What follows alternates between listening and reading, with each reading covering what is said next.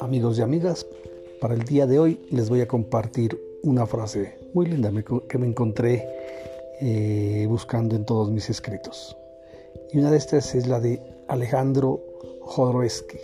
Dice, fueron semillas mis errores. Esta frase muy bonita tiene que ver con que debemos pensar en positivo.